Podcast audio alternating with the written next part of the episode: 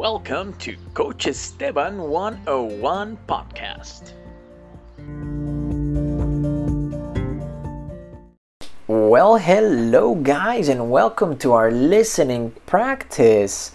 And today's episode, we will be discussing blockades in the language. Blockades in the language. You know what a, what a blockade is? It's basically those things that do that uh, that make people resist learning something new or doing something specific.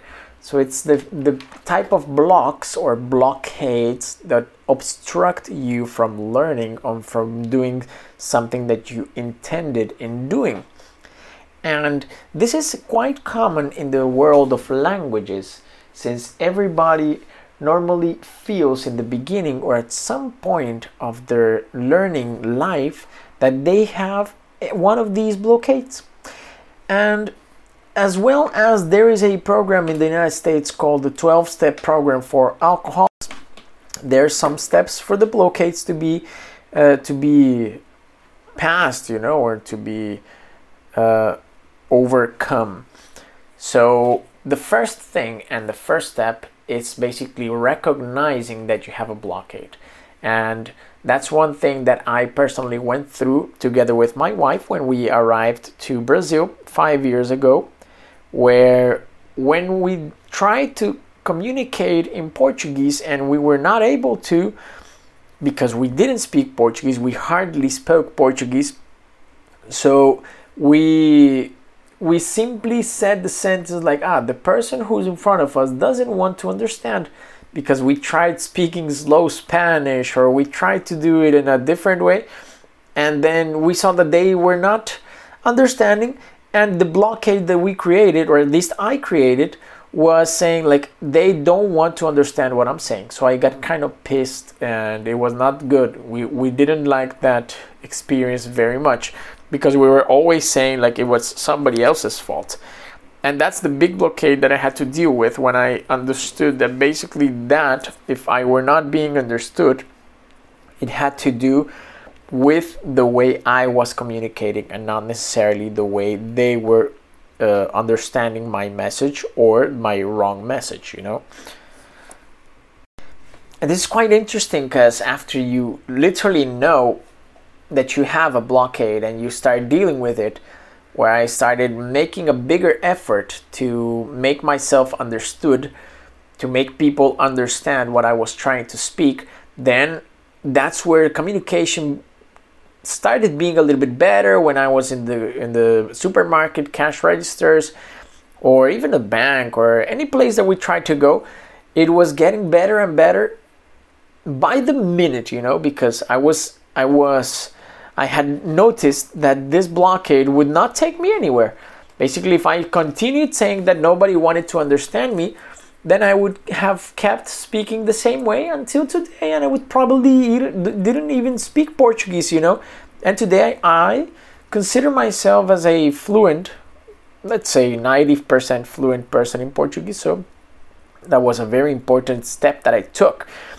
This same blockade is the one that, not this same one exactly, but this same feeling or this same situation happened to one of my coaches called Talita Souza. Talita Souza, she she came to me and she basically said that technically I had to make a miracle. You have to make a miracle, you have to do a miracle, whatever, make or do. I, I don't remember right now. You have to you have to make a miracle. And the miracle that you have to make is make me speak English in at least 4 or 5 months was her objective. So after doing the whole process in the beginning with her, I noticed that uh, she told me in the beginning like I don't speak English. My English is level 0, you know. I don't know anything in the language. So you have to do something to make me pass in a master's degree uh, where they require a, a, level of B1 or B2. So the, the, the mission was kind of big. I told her, all right, let's check. In the first session, guys, it was amazing. This was in, in November 2018 when I started talking to her. The first session was in November 2018, and the objective was until February 2019. So we had uh, four months, four months counting December and January, right? Uh, counting Jan- uh, November and February.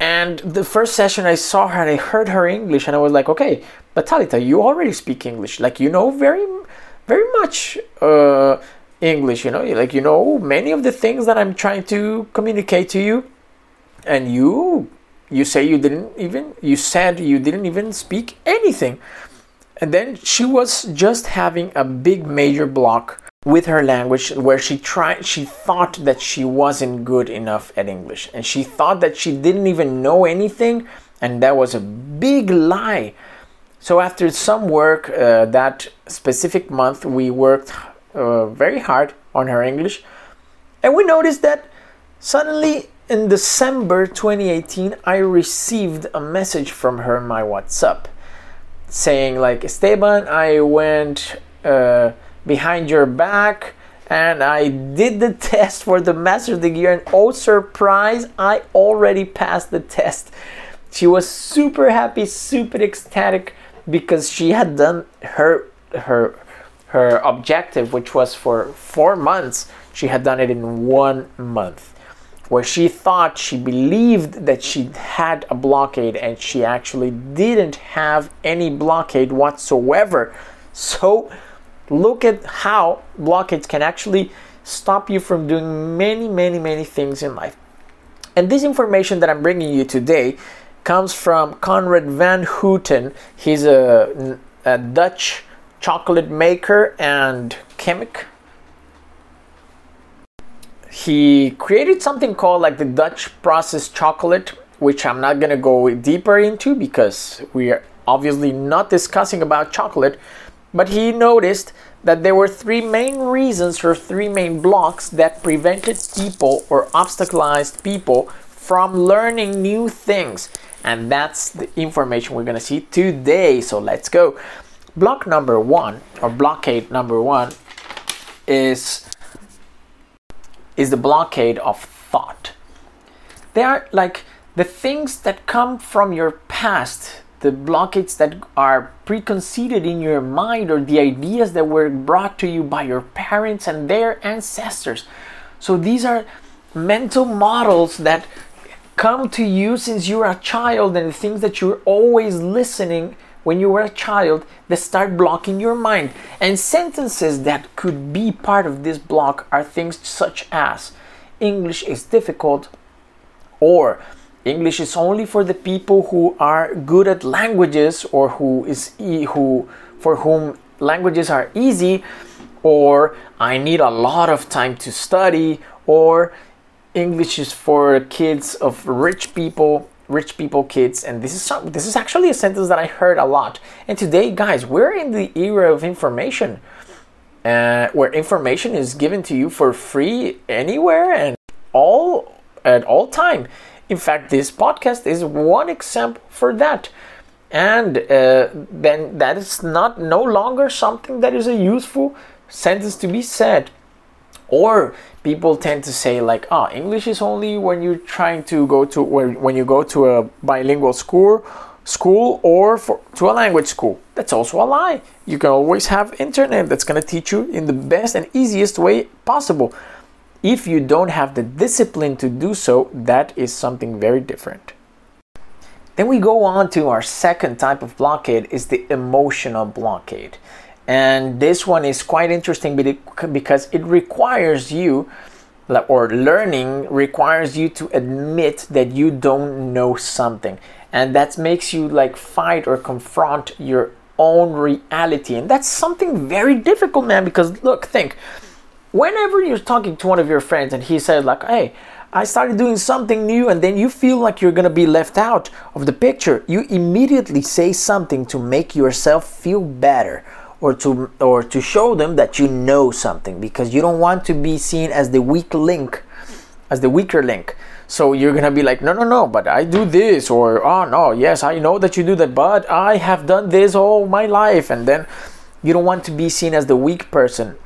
And that is a big major emotional blockade that you can have. And including in english you can have emotional blockades that go from the from sentences like I don't know how do, how do you how you say blah blah blah or my pronunciation is not good. I don't know. I didn't pass from the to be in school. I wasn't able to go uh, forward or or to be better than to be at school. Or I'm just a zero at English. Or I'm afraid to make mistakes. You know, I'm very old. I'm too old to learn or I won't make it. Those things are just purely emotional.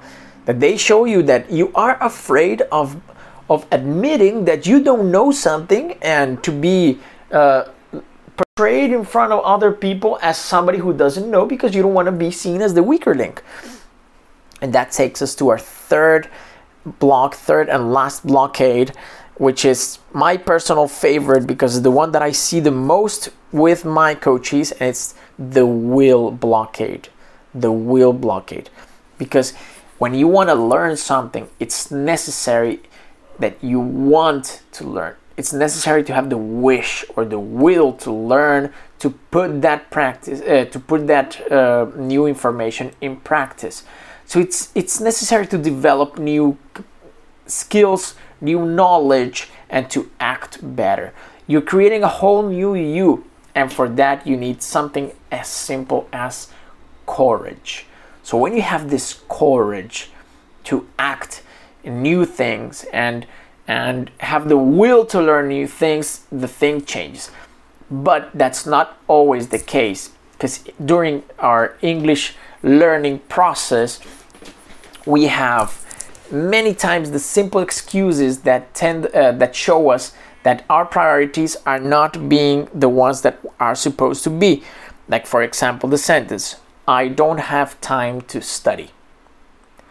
And that's a true lie. If you go there right now to your instagram and you go to the settings there you will find something that says about your activity. You'll find the amount of minutes that you spend on instagram every day.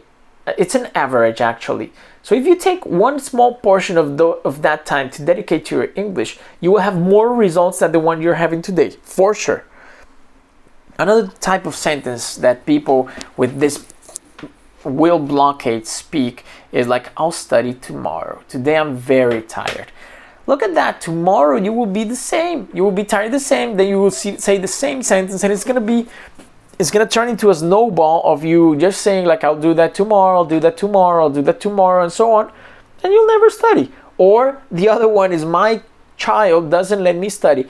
This one, in fact, I recorded a video about it. You can check it out in my YouTube channel, Coach Esteban 101, and it says about how you can tackle that by making it as like a, a personal project to study with your kid to learn with your kid the new things as well or make you an english hour with your kid you just you just have to block that excuse you know in order to break this blockade.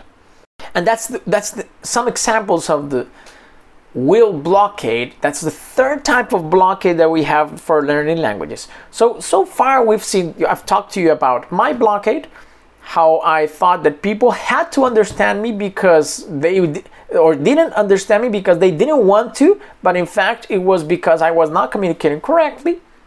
Then we discussed about Talita, how she broke her blockade of thinking that she didn't know English or that it was too difficult and she was a zero, and she actually proved herself that she could pass a master degrees uh, test in one month.